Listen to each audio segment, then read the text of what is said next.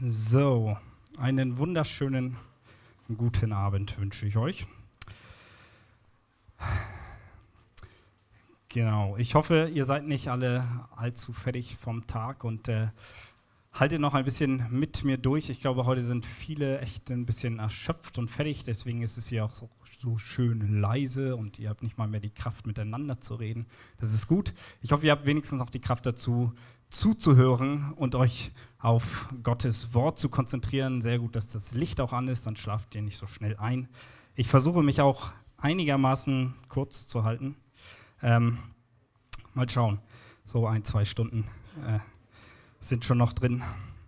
So, äh, wie ihr vielleicht wisst, beginnen wir jetzt heute mit dem zweiten Petrusbrief. Wir haben ja jetzt den ersten durch. Wir hatten auch schon die Gruppenarbeit zu dem Thema über das wir jetzt heute die Predigt hören.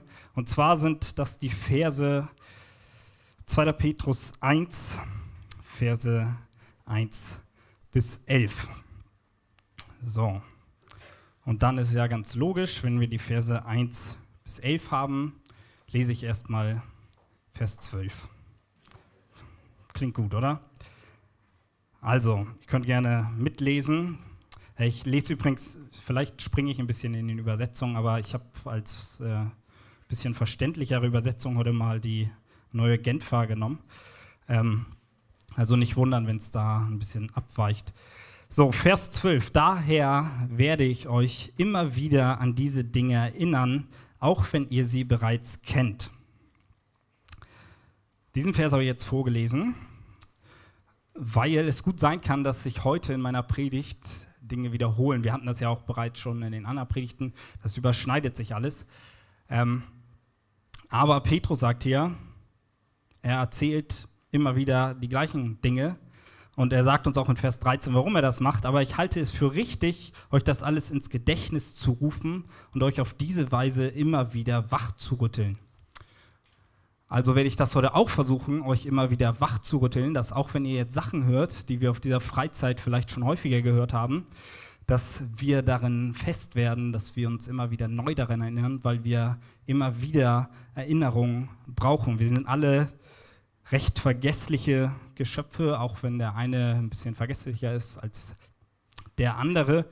Trotzdem sind wir dazu geneigt, gerade Dinge zu vergessen, die unseren Glauben betreffen. Und wir sind äh, gut darin, ja, Wahrheiten aus Gottes Wort zu vergessen. Und deswegen müssen wir uns immer wieder daran erinnern. Und auch in unserem Text heute wird es ja, darum gehen, dass wir nicht vergessen sollen. Und Deswegen gehen wir jetzt gleich mal in unseren eigentlichen Text rein und ich lese den zu Beginn einmal komplett durch und werde dann im Laufe immer wieder auf einzelne Verse eingehen. 2. Petrus 1, die Verse 1 bis 11. Simon Petrus, Diener und Apostel Jesu Christi, an alle, die den gleichen kostbaren Glauben empfangen haben wie wir einen Glauben, der uns aufgrund der Gerechtigkeit unseres Gottes und Retters Jesus Christus geschenkt ist. Ich wünsche euch, dass ihr Gott und unseren Herrn Jesus immer besser kennenlernt und dadurch in immer größerem Maß Gnade und Friede erfahrt. In seiner göttlichen Macht hat Jesus uns alles geschenkt, was zu einem Leben in der Ehrfurcht vor ihm nötig ist. Wir haben es dadurch bekommen, dass wir ihn kennengelernt haben. Ihn, der uns in seiner wunderbaren Güte zum Glauben gerufen hat. In seiner Güte hat er uns auch die größten und kostbaren Zusagen gegeben. Gestützt auf sie könnt ihr dem Verderben entfliehen, dem diese Welt aufgrund ihrer Begierden ausgeliefert ist, und könnt Anteil an seiner göttlichen Natur bekommen. Darum setzt alles daran, dass, dass zu eurem Glauben Charakterfestigkeit hinzukommt, zur Charakterfestigkeit geistliche Erkenntnis, zur Erkenntnis Selbstbeherrschung, zur Selbstbeherrschung Standhaftigkeit, zur Standhaftigkeit Ehrfurcht vor Gott, zur Ehrfurcht vor Gott Liebe zu den Glaubensgeschwistern und darüber hinaus Liebe zu allen Menschen. Denn wenn das alles bei euch vorhanden ist und ständig zunimmt, wird euer Glaube nicht untätig und nicht unfruchtbar bleiben. Ihr werdet Jesus Christus, unseren Herrn, immer besser kennenlernen. Doch wer das alles nicht hat, der ist so kurzsichtig, dass er wie ein Blinder im Dunkeln umhertappt. Ein solcher Mensch hat vergessen, dass er vom Schmutz seiner früheren Sünde gereinigt wurde. Deshalb, liebe Geschwister, setzt erst recht alles daran, eure Berufung und Erwählung durch ein entsprechendes Leben zu bestätigen. Wenn ihr das tut, werdet ihr von jedem Fehltritt bewahrt bleiben. Und der Zugang zum ewigen Reich unseres Herrn und Retters Jesus Christus wird für euch weit offen stehen. Soweit der Text. Ich habe heute drei Punkte für die, die mitschreiben, dass ihr euch so ein bisschen orientieren könnt. Und der erste Punkt heißt Glaube, was für ein Geschenk. Wie schon zu Beginn des ersten Petrusbriefes erfahren wir ein bisschen etwas an die Empfänger des Briefes. Es ist nicht komplett identisch, was da steht. In 1. Petrus 1, die Verse 1 bis 2, erfahren wir ein paar mehr Details über die ursprüngliche Leserschaft und wo sie sich aufgehalten haben. Aber eine Sache, die ist bei beiden Anreden identisch. Im 1. Petrus 1, Vers 2 steht, die Auserwählten sind gemäß, die Aus, erwählt sind gemäß der Vorhersehung oder der Vorsehung Gottes. Und auch das haben wir bei uns hier gelesen in den ersten Worten, wo es heißt, die den Glauben empfangen haben. Beide Briefe sind also an Menschen geschrieben, die auserwählt sind zu glauben. Es könnte auch gut sein, dass das die gleichen Empfänger waren, das weiß man nicht so genau. Das ist aber auch hier gar nicht so entscheidend. Und auch wenn wir das Thema ganz am Anfang schon hatten, kommen wir nicht drum herum, dass wir hier nochmal das Thema Erwählung ansprechen, da allein in unserem Abschnitt, wenn ihr mitgezählt habt, Petrus so ja, vier bis fünf Mal, je nachdem, wie man das jetzt zählt, dieses Thema anspricht. In Vers 1 heißt es, sie haben den Glauben empfangen und dann wieder in Vers 1 von Christus geschenkt. In Vers 3 steht nochmal, es wurde alles geschenkt, sie sind zum Glauben gerufen und in Vers 10 steht wieder Berufung und Erwählung. Das heißt, wir sehen hier in den ersten elf Versen, dass das ein Thema ist, was Petrus ernst nimmt.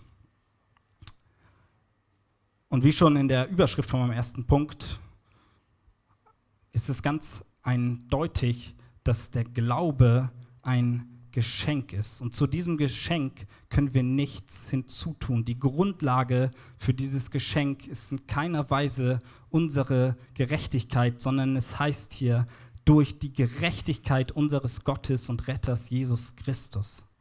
Er ist es, der uns dieses Geschenk macht. Und ein Geschenk ist etwas, wo wir nichts für bezahlen. Ein Geschenk ist nicht etwas, was wir uns erarbeiten, sondern es kommt von einer Person und wir bekommen es einfach. Und der, der es gibt, ist der, der sich entscheidet, dieses Geschenk zu machen. Auch wenn dieses Beispiel ein bisschen hinkt vielleicht, weil auch wenn es meistens unfreundlich ist, ist es theoretisch möglich, dieses ein, ein Geschenk abzulehnen oder sagen, das will ich nicht haben. Es kommt, glaube ich, nicht so häufig vor. Äh, wenn jemand einem was zum Geburtstag schenkt, dann freut man sich eher darüber und sagt nicht, nee, kannst du behalten, gucke ich mir nicht an. Also das dazu. Und das ist hier bei diesem Geschenk nicht so. Wenn Gott uns ein Geschenk macht, wenn Jesus uns ein Geschenk macht, dann, dann ist es nicht so, dass wir dann noch entscheiden müssen, sondern er wählt aus. Er entscheidet, wem er dieses Geschenk macht. Und wenn er sich entscheidet, einem Menschen dieses Geschenk zu machen, dann ist das eine feste Sache. Er ist es, der in seiner Souveränität einen Menschen ruft und dann kommt dieser Mensch auch. Er ist allmächtig und er entscheidet auch, über dein Herzen. Er lenkt unsere Gedanken. Er ist größer als du. Wir sind, wie wir es am Anfang schon gehört haben, alle geistlich tot und wären nicht in der Lage, uns für Gott zu entscheiden. Unsere Natur widerstrebt Gott. Wenn Gott rufen würde und es an unserer Entscheidung hängen würde, ob wir dieses Geschenk annehmen, dann wäre keiner von uns errettet, weil wir alle so sündig sind, dass wir uns gegen ihn entschieden hätten. Keiner von uns hätte sich aus uns heraus für Gott entschieden. Er muss uns verändern und er macht den ersten Schritt. Und trotzdem ist es natürlich so, dass wir uns nicht da einfach rausziehen können und sagen, ja gut, dann kann ich ja nichts dafür, ob ich jetzt Christ bin oder nicht. Und äh, es ist schwierig, das unter einen Hut zu bringen, aber natürlich hat der Mensch auch eine Verantwortung und ist für seinen Glauben oder auch für seinen Unglauben in gewisser Hinsicht verantwortlich. Unglaube ist trotzdem eine Sünde. Und äh, ich will da jetzt gar nicht zu viel drauf eingehen. Ich habe dieses Beispiel äh, schon mal in der Jugend gebracht. Ist auch recht bekannt für Leute, vielleicht, die sich schon mehr mit diesem Thema freier Wille und Souveränität Gottes beschäftigt haben. Aber um das so ein bisschen ja, besser zu verstehen, vielleicht wie das beides zusammenpasst, habe ich euch mal hier so einen Geldschein mitgebracht. Das sind 100 Kuna, ist aber auch egal. Äh, stellt euch irgendeinen Geldschein vor, gerade vielleicht die da hinten, die das nicht sehen.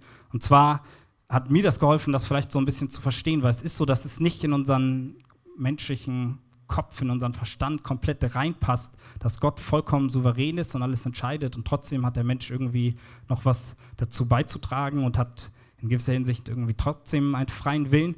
Und ich habe mir das, oder dieses Beispiel hat mir dabei geholfen, ich habe es mir nicht selbst ausgedacht, dass so ein Geldschein zwei Seiten hat. Und auf der einen Seite erkennen wir, dass das 100 Kuna sind. Und wenn ihr diese Seite seht, dann wisst ihr, es ist wirklich ein Geldschein und es sind wirklich 100 Kuna, ohne dass ihr die Rückseite kennt. Und wenn wir das Ganze umdrehen, dann ist es zwar was ganz anderes, was ihr seht, und trotzdem wisst ihr, es sind 100 Kuna. Und was mit diesem Bild gemeint ist, ist, dass so diese zwei Wahrheiten nebeneinander existieren. Auf der einen Seite ist die Souveränität Gottes und auf der anderen Seite ist der Wille oder der freie Wille des Menschen. Und beides sind vollkommene Wahrheiten und Stimmen. Aber wir schaffen es nicht, und keiner von uns würde es schaffen, also jetzt ohne einen Spiegel oder so, beide Seiten gleichzeitig komplett anzugucken.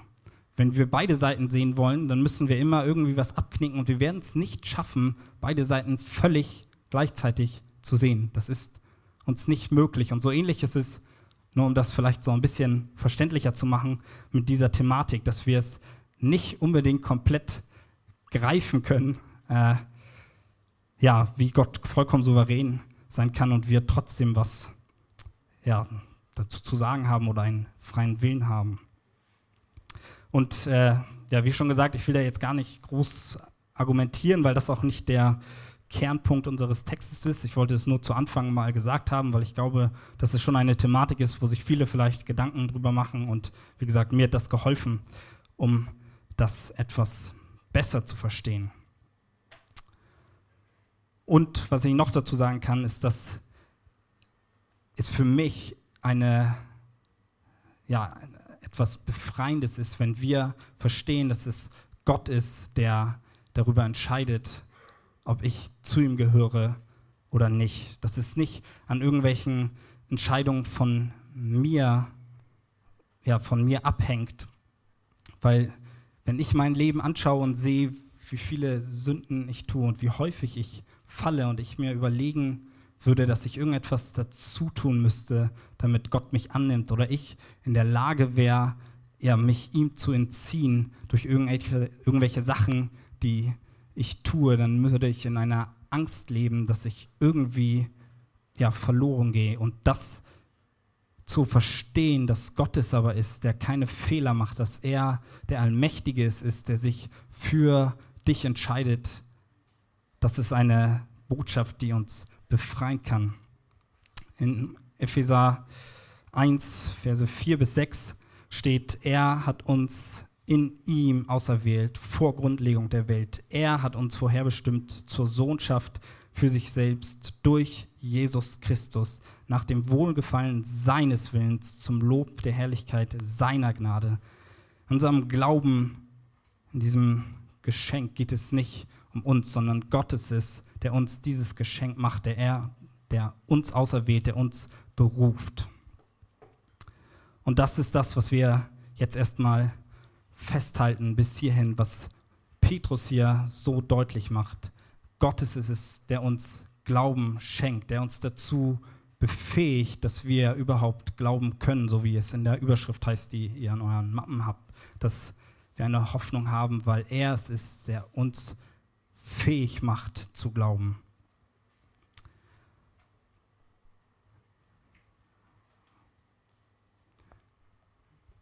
Dieses Geschenk des Glaubens wollen wir uns jetzt noch ein bisschen genauer angucken und ich rede die ganze Zeit davon, dass er uns Glauben schenkt und vielleicht fragt der eine oder andere sich, was überhaupt mit diesem Glauben gemeint ist. Was beinhaltet dieses Geschenk, was er uns gibt? Was ist in diesem Paket, wenn ihr euch das so vorstellt? Ihr habt das Geschenk noch nicht ausgepackt und wir wollen jetzt mal reingucken und schauen, was heißt es eigentlich, dass er uns Glauben schenkt. Und den ersten, die erste Eigenschaft, die wir über diesen Glauben erfahren von Petrus in unserem Text, ist es, dass es der gleiche Glaube ist, den auch er hat. Und damit macht er gleichzeitig deutlich, dass es einen einzig wahren Glauben gibt. Es ist der identische Glaube, den er hat und das ist der eine wahre Glaube und es geht nicht darum, dass jeder irgendwie einen Glauben geschenkt hat und jeder hat irgendwie seinen eigenen Glauben, sondern es geht um den gleichen Glauben. Es ist ein identischer Glaube, der auch uns hier alle miteinander verbindet, wenn wir zu ihm gehören. Und auf der Hinreise hier, ich gehöre ja zu den wenigen, ist mir jetzt ein bisschen peinlich hier zu sagen, aber die geflogen sind. Und äh, auf dem Hinflug hatte ich mit dem Steward da im Flugzeug ein Gespräch. Er hat gesehen, dass ich da gerade so was für meine Predigt durchgelesen hat und hat dann entschieden, dass er sich darüber mit mir unterhalten möchte und hat mir so erzählt, was er denn so glaubt und hat gesagt, er glaubt, dass es nicht eine Religion gibt, sondern er glaubt irgendwie von allem so ein bisschen. Er findet ein paar Sachen im Christentum ganz gut, Katholiken mochte er nicht so sehr.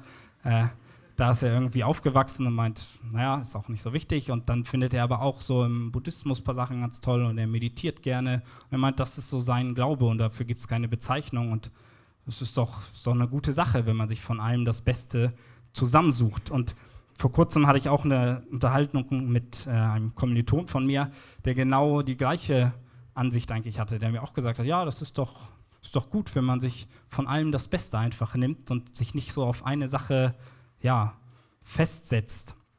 Und ich glaube, dass das eine Ansicht ist, die ja weit verbreitet ist. Vielleicht habt ihr auch schon genau so welche ja, äh, Antworten mal gehört, wenn ihr mit jemandem über den Glauben geredet habt, dass die Person sagt, dass der sich den Glauben frei aussucht und das ist nicht der Glaube, über den es hier geht.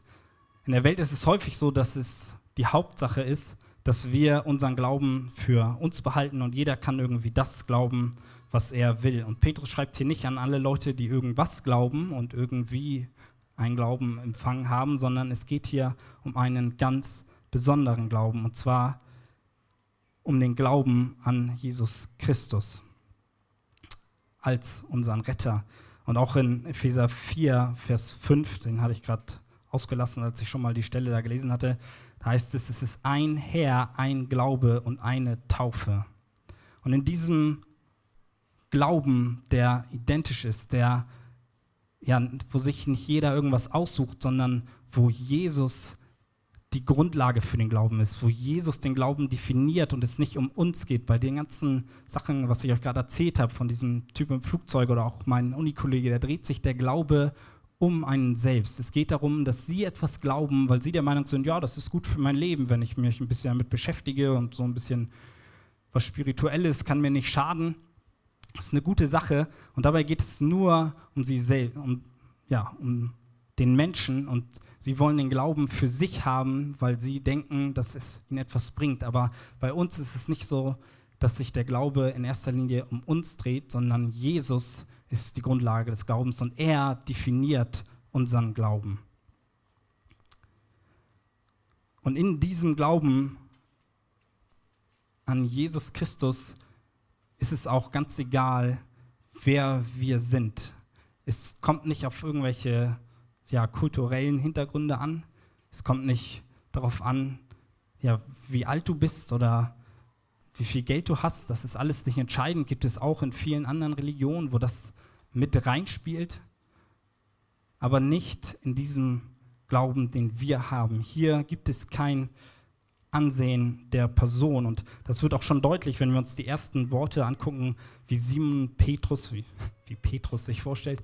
Äh, und zwar sagt er, er ist Diener und Apostel. Und ich glaube, gerade dieses Wort Diener macht deutlich, dass er ja nicht irgendwie sich in den Fokus stellt, sondern er sagt dadurch direkt, es geht nicht um mich. Ein Diener ist etwas, der nur etwas weitergibt, was er von seinem Herrn empfangen hat. Er repräsentiert nur jemand anderen und er sagt danach, dass er Diener Jesu Christi ist. Es geht um Jesus und nicht um Petrus.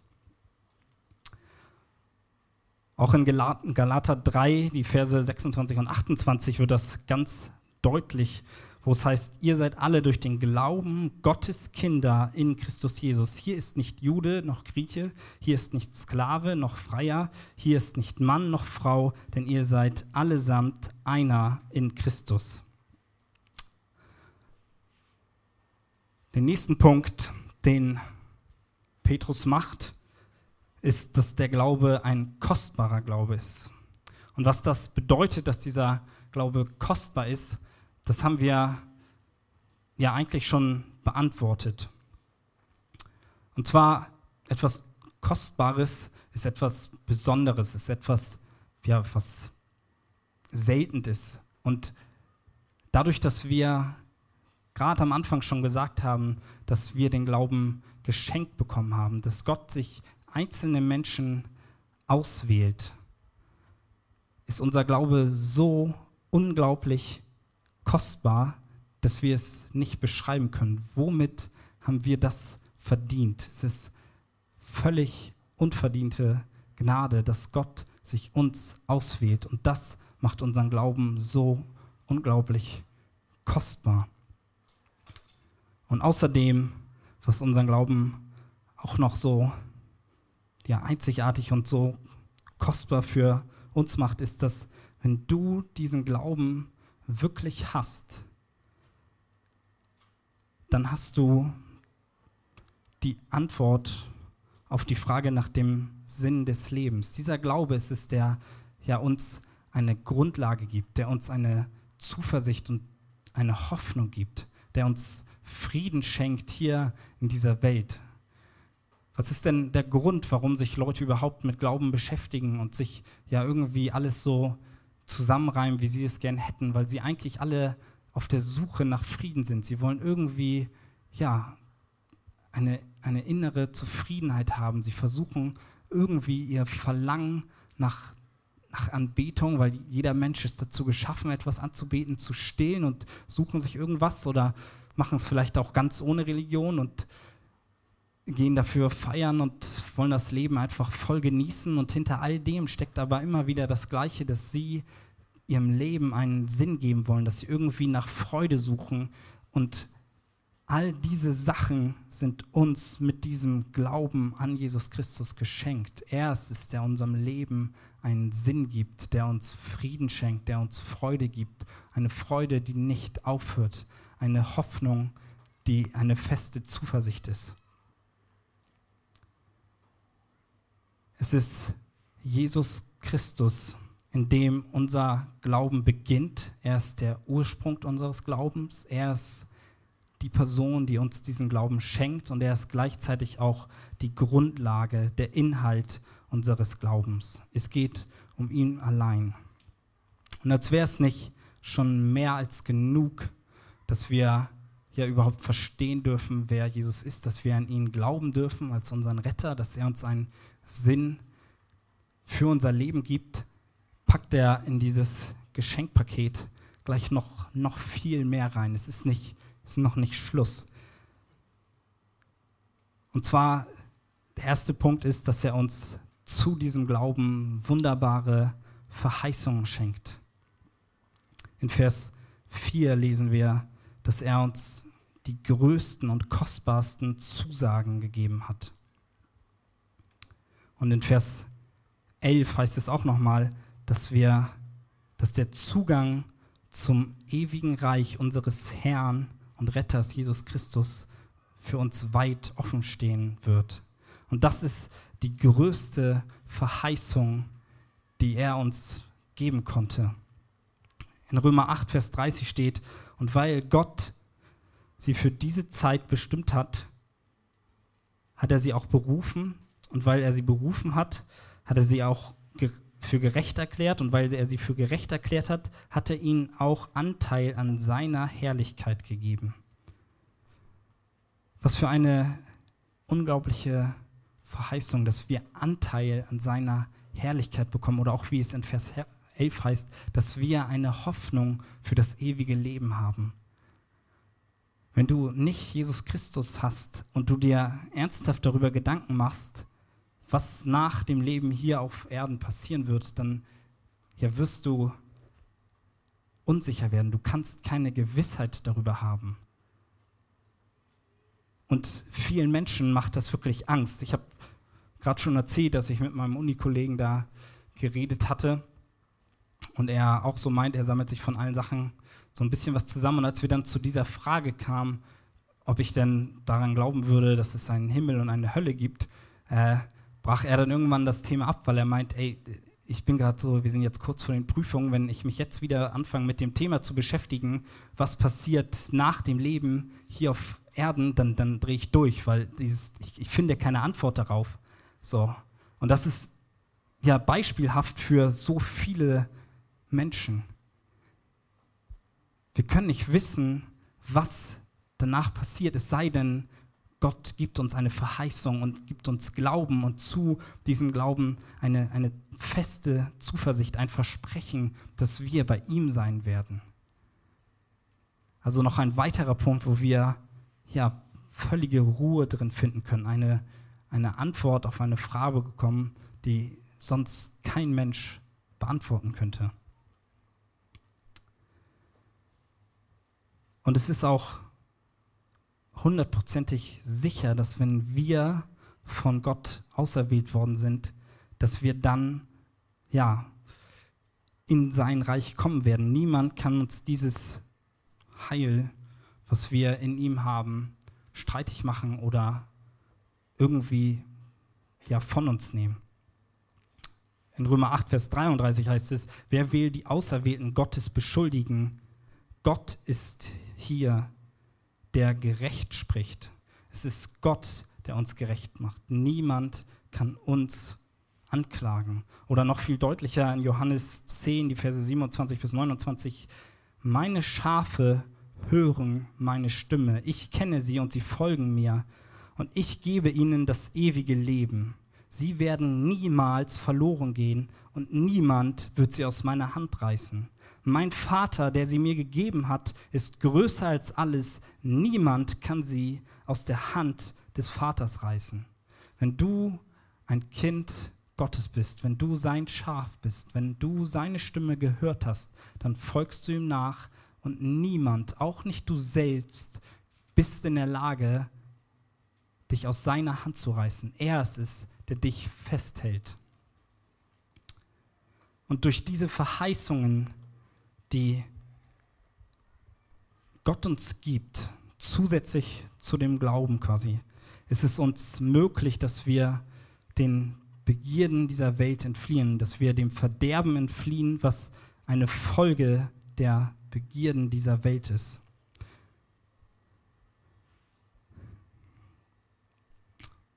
Die Begierden dieser Welt sind etwas, was Gott völlig widerstrebt. Sie sind vollkommen sündhaft. und sie haben als Folge das Verderben. Und ein Nichtchrist ist sich dessen meistens nicht bewusst. Wenn du mit einem Nichtchristen redest, dann versteht er häufig nicht, dass diese Begierden nach, nach Sünde, nach angeblicher Freiheit, einfach das tun und lassen zu können, worauf er Lust hat, die Gebote Gottes zu missachten, er versteht nicht, dass das etwas ist, was ihn knechtet, was ihn Verderben einbringt. Aber wenn wir diese Verheißung verstehen, dass wir in Ewigkeit bei Gott sein werden, dass es nicht auf das Leben hier ankommt und dass er uns völligen Frieden schenken wird, dass wir dort wirklich Erfüllung finden werden, dann, dann werden wir frei, dann verstehen wir, dass die Sünde uns hier versklavt hat, dass wir nicht in Freiheit gelebt haben, dass das Leben, was ja einige Nichtchristen als frei bezeichnen, völlige Sklaverei ist. Wir sind frei, wenn wir ja, den Glauben geschenkt bekommen haben. Wir werden von der Sklaverei, der Sünde befreit. Weil wir eine Zuversicht haben, dass es ein Leben danach gibt und ja, es nicht auf das Hier und Jetzt ankommt. Aber auch hier auf Erden, es geht nicht nur um das, was, ja, was nach dieser Welt kommt, sondern auch hier werden wir schon Anteil seiner göttlichen Natur haben. In Vers 3 heißt es, in seiner göttlichen Macht hat Jesus uns alles geschenkt, was zu einem Leben in der Ehrfurcht vor ihm nötig ist. Und damit kommen wir zum nächsten Punkt. Wenn wir diesen Glauben geschenkt bekommen haben, wenn wir dieses Geschenk erhalten haben, wie verändert sich dann unser Leben? Was hat das für eine Auswirkung auf uns?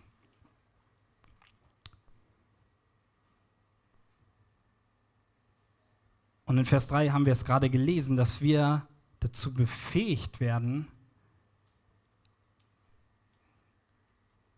ich lese nochmal Vers 3, äh, in seiner göttlichen Macht hat er uns alles geschenkt, was zu einem Leben in der Ehrfurcht vor ihm nötig ist.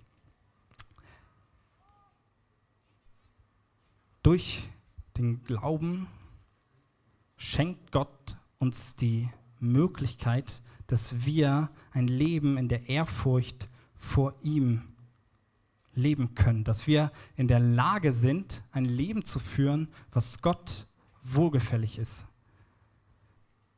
In, Vers, äh, in Epheser 2, Vers 10 heißt es, denn was sind wir? Es ist Gottes Werk. Er hat uns durch Jesus Christus dazu geschaffen, das zu tun, was gut und richtig ist. Gott hat alles, was wir tun sollten, vorbereitet, an uns ist es nun, das Vorbereitete auszuführen.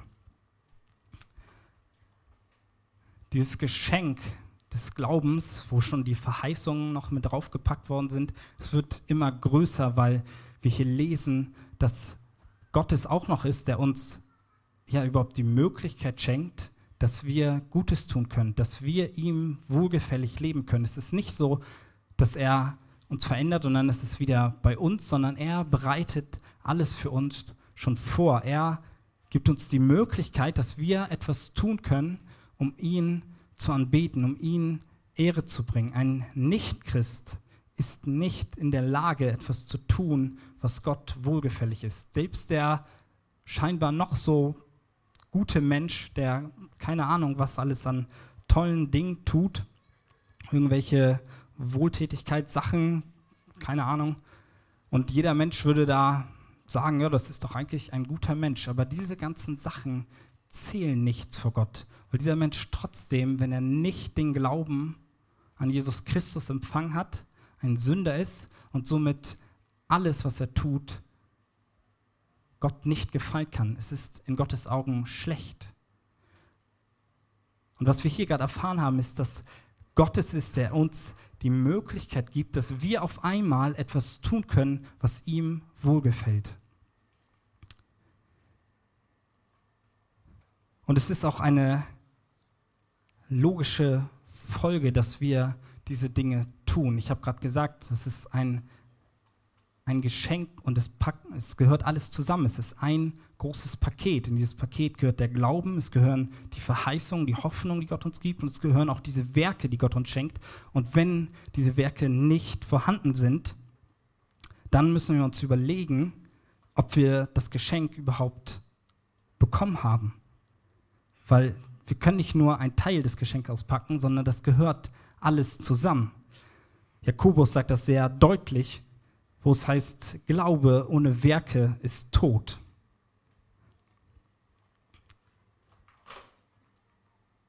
Damit wir wissen, was diese Werke sind, in denen wir wandeln sollen, ist es wichtig und elementar für einen Christen, dass wir Gott mehr und mehr kennenlernen. Und auch das ist ein Anliegen, was in diesen ersten elf Versen sehr deutlich wird. Viermal redet Petrus davon, dass wir ja Gott kennenlernen sollen. Wir sollen ihn besser kennenlernen und ja in der Erkenntnis zu ihm wachsen.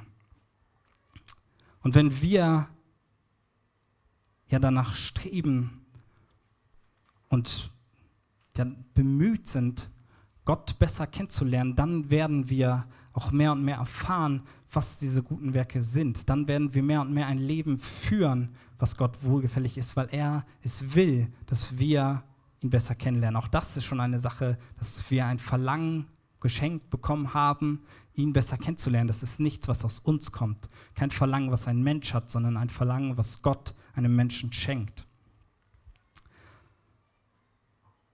Und die beste Möglichkeit, um Gott besser kennenzulernen, ist, dass wir sein Wort lesen und gucken, was er uns sagt. Und auch in unseren Versen lesen wir was davon, wie es aussehen soll, ja, ein Gott wohlgefälliges Leben zu führen.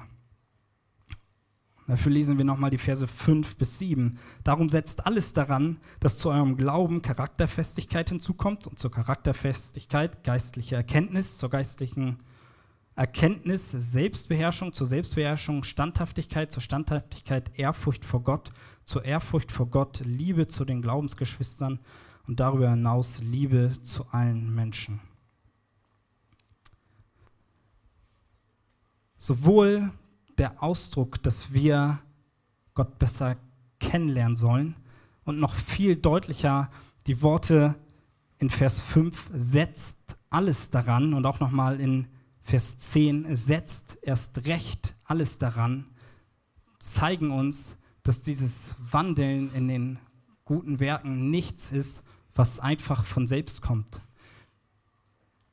Wir müssen uns anstrengen, alles daran zu setzen, in einer Übersetzung heißt es mit, mit vollem Eifer. Zeigt, dass das etwas ist, wo wir uns anstrengen müssen.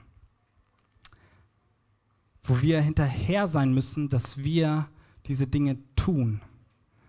Wir können uns nicht einfach treiben lassen, wenn wir uns hier auf so eine Luftmatratze legen und uns treiben lassen, dann werden wir immer, immer weiter von unserem Strand weggetrieben, meistens.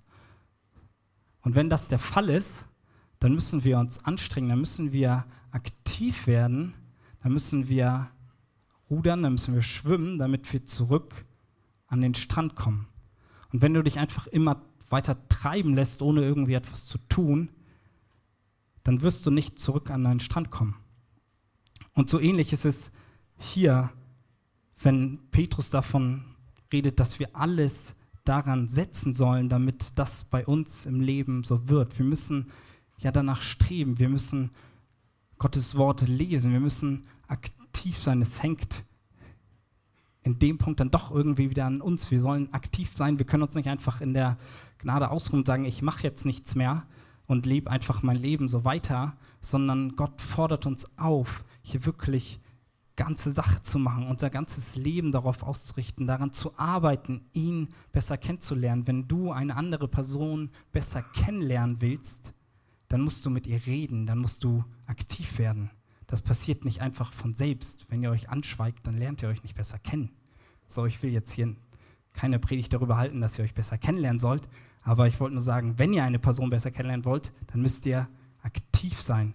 Und so ist es auch, wenn wir Gott besser kennenlernen wollen, dann müssen wir mit ihm reden, dann müssen wir auf das hören, was er uns sagt in seinem Wort, damit wir mehr über seinen Charakter kennenlernen.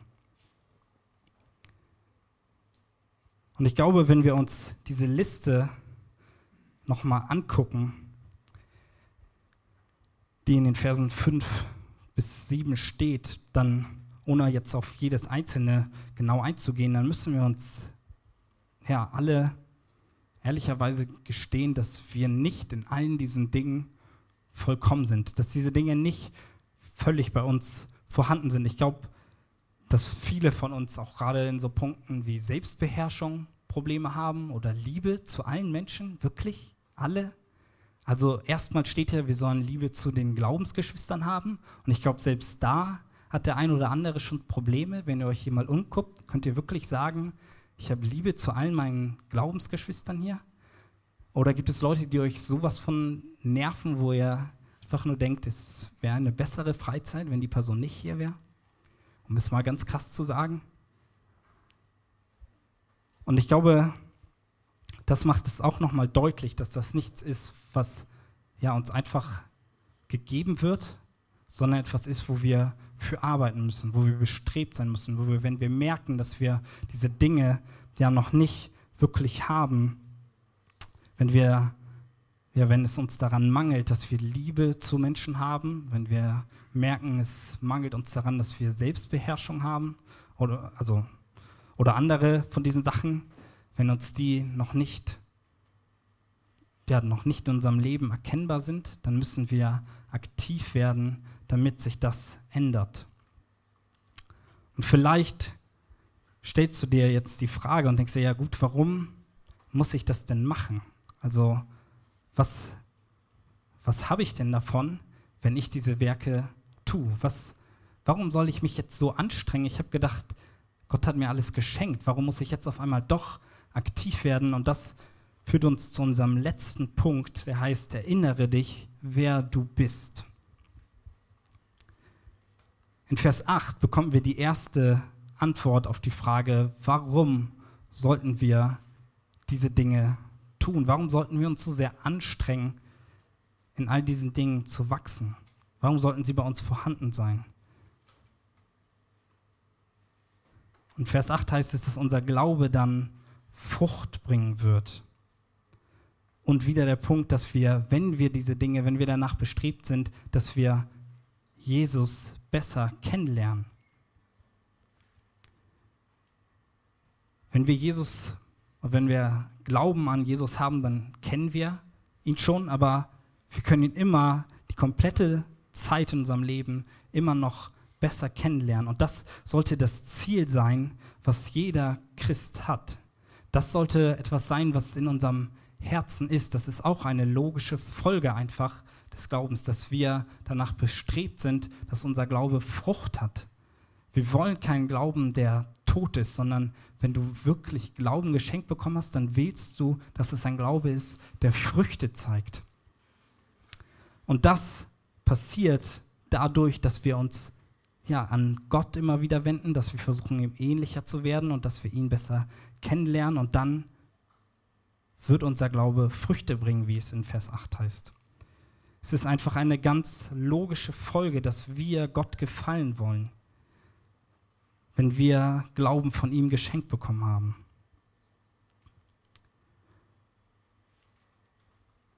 Wir tun das alles nicht, um irgendwie einen besseren Stand vor Gott zu bekommen. Wir können durch das, was wir tun, es sind ja Werke, die er für uns vorbereitet hat, wir können durch irgendwelche Sachen, die wir tun, nicht irgendwie besser vor Gott dastehen oder uns seine Liebe verdienen. Und das ist auch etwas, was ganz wichtig ist zu verstehen, weil das einen riesigen Unterschied macht, aus welcher Motivation du bestrebt bist, diese Dinge zu tun. Willst du sie tun, weil du denkst, dann, dann habe ich irgendwie einen besseren Stand bei Gott, dann ist das eine falsche Motivation, weil wir können uns unseren Stand vor Gott nicht verbessern. Ich finde ein Bild, was John Piper benutzt hat, recht passend. Und er sagt, es ist ein riesiger Unterschied zwischen einem Ehemann, der sich sicher ist, dass seine Frau ihn liebt und deswegen Dinge tut, um dieser Liebe würdig zu leben. Nicht, weil er denkt, er müsste sich ihre Liebe verdienen. Ein Ehemann, der sich nicht sicher ist, ob seine Frau ihn wirklich liebt und deswegen alles daran setzt, irgendwie sich Liebe zu verdienen, hat eine ganz andere Einstellung, muss, muss Angst haben, ob das wirklich klappt.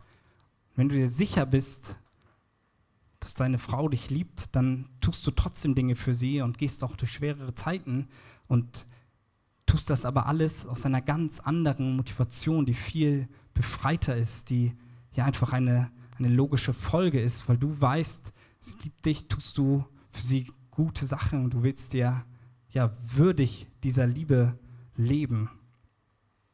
Und so ist es auch mit unserem Glauben. Wir sind uns sicher, dass Gott uns liebt, dass er uns mit seiner göttlichen Kraft rettenden Glauben geschenkt hat. Und deswegen wollen wir einfach dieser Liebe würdig leben und bemühen uns, das zu tun, was er von uns will. Und es gibt auch noch weitere Gründe, warum es wichtig ist, dass wir bemüht sind, dass wir alles daran setzen, in diesen Dingen zu wachsen. Und das macht Petrus deutlich, indem er ein, ein Negativbeispiel nennt und zeigt, was passiert, wenn diese Dinge nicht bei uns vorhanden sind. In Vers 9 heißt es, doch wer das alles nicht hat, der ist so kurzsichtig, dass er wie ein Blinder in der Dunkelheit umhertappt. Ein solcher Mensch hat vergessen, dass er vom Schmutz der früheren Sünde gereinigt wurde.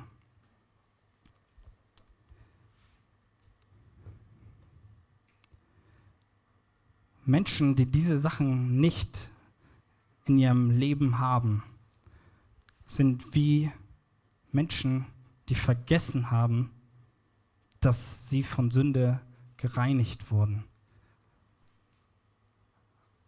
Und um das hier nochmal ganz deutlich zu machen, er schreibt schon von, von Christen. Er sagt, diese Menschen wurden von Sünde gereinigt. Sie haben Glauben geschenkt bekommen.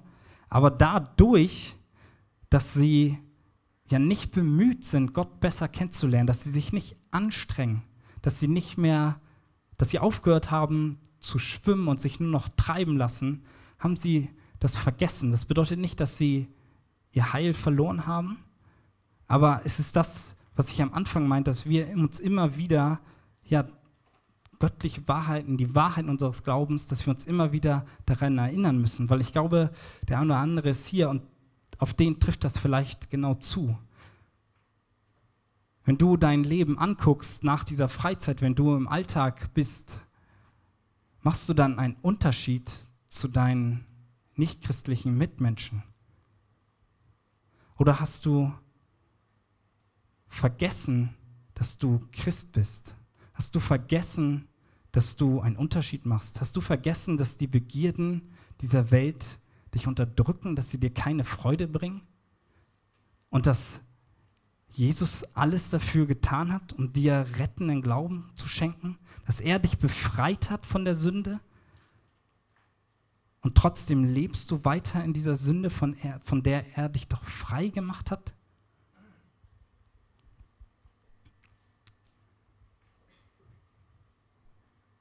Ich glaube, vielen von uns geht es immer mal wieder so, dass wir vergessen, dass wir Gottes Kinder sind. Wir hatten das auch schon in einigen Predigen, dass ja unsere Identität in Christus ist. Wir sind Christen, wir sind Kinder Gottes. Das ist es, was uns ausmacht. Und deswegen sollten wir auch so leben. Wir sind Kinder des Königs. Wir gehören zu ihm. Also benimm dich auch so.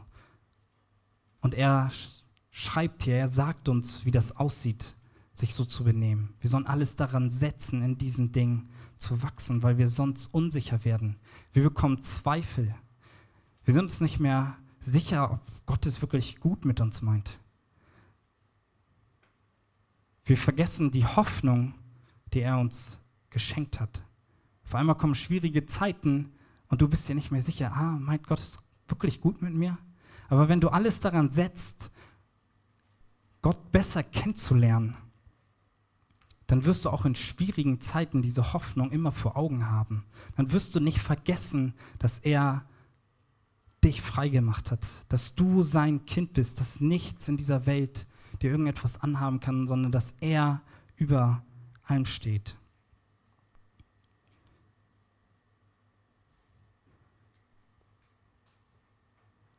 Ich hatte schon gesagt, dass der Glaube wie, wie eine Beziehung ist, die wir pflegen müssen, wo man aktiv werden muss. Und es ist etwas Persönliches, was ja, wir mit Gott aufbauen, eine persönliche Beziehung, die er uns schenkt. Und das mache ich hier nochmal deutlich, weil ich diesen Punkt auch ansprechen will, weil ich glaube, dass es, auch wenn es nicht in erster Linie mit gemeint ist, hier trotzdem nochmal ganz gut passt. Es reicht nicht, nur einige Fakten über Gott zu kennen. Es reicht nicht nur zu wissen, dass Jesus irgendwann vor 2000 Jahren gelebt hat und ein paar tolle Sachen gemacht hat. Wenn ich jetzt irgendwelche Fakten über mein Leben erzählen würde, wie alt ich bin, wo ich wohne, wo ich aufgewachsen bin, dann ist das schön und gut, aber dann hätten wir trotzdem noch keine Beziehung. Und Glaube ist wie eine Beziehung. Es ist etwas Persönliches. Und es reicht nicht aus, dass du nur diese Dinge weißt, sondern du musst darin leben. Du musst ja dein ganzes Leben darauf ausrichten und ja, Jesus als dein Retter annehmen. Du musst anerkennen, dass du nicht ohne ihn kannst, dass er alles ist, was du brauchst. Und da möchte ich einfach auch Mut machen, wenn du hier bist, dann ruh dich nicht darauf aus und sag, du hast doch gerade gesagt, das liegt alles bei Gott. Nein, ich will dir Mut machen, dass du dich danach ausstreckst, dass du Gott bittest, dass er sich dir zeigt, damit du diese Hoffnung verstehst, damit du auf einmal Antworten auf die Fragen bekommst, die du dir schon so lange stellst. Was kommt danach? Was ist der Sinn dieses Lebens? Und Gott wird dir Glauben schenken, wenn du dich danach ausstreckst, wenn du ihn bittest. Und das kannst du auch direkt heute Abend tun, dass du ja einfach ihn bittest, in dein Leben zu kommen. Jakobus ist hier wieder sehr direkt, wenn wir keine persönliche Beziehung zu, haben, zu Jesus haben.